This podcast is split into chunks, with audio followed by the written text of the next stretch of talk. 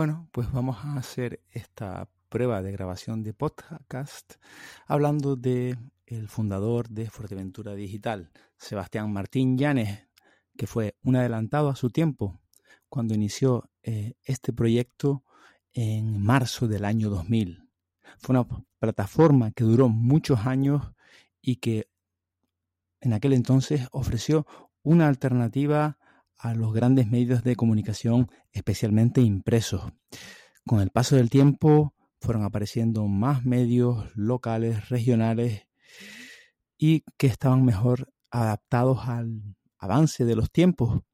Y a medida que pasaba ese tiempo, pues se fue apagando poco a poco también la energía de nuestro querido Chano hasta que nos dejó súbitamente en las Navidades de 2023. De Chano recordaremos siempre su afabilidad, su cercanía, el sinfín de historias que no cesaba de contar.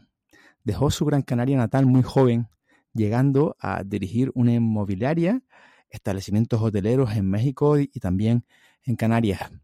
Era una persona enérgica, emprendedora, algo que contrastaba quizás también con esa presencia amable y bonachona pero él era capaz de aprender con esfuerzo y con tesón eh, lo que no tenía por edad o por formación tampoco. De regreso a Fuerteventura, fundó dos diarios online. Uno, el que nosotros ahora continuamos, Fuerteventura Digital, y también Noticanaria, que llegó a acumular millones de visitas. Él era también muy intrépido y era capaz de captar visitantes, visitas a su web a través de, pues de ideas como era la dar información de las loterías allí en el país que él conocía y que fue pionero en ello porque eh, era, fue capaz de, hacerse un poco eh, la vida también con esos ingresos.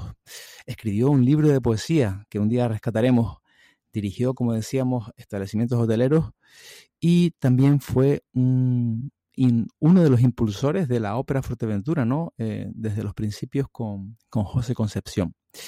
No faltaba cada año nunca a su cita en Fitur.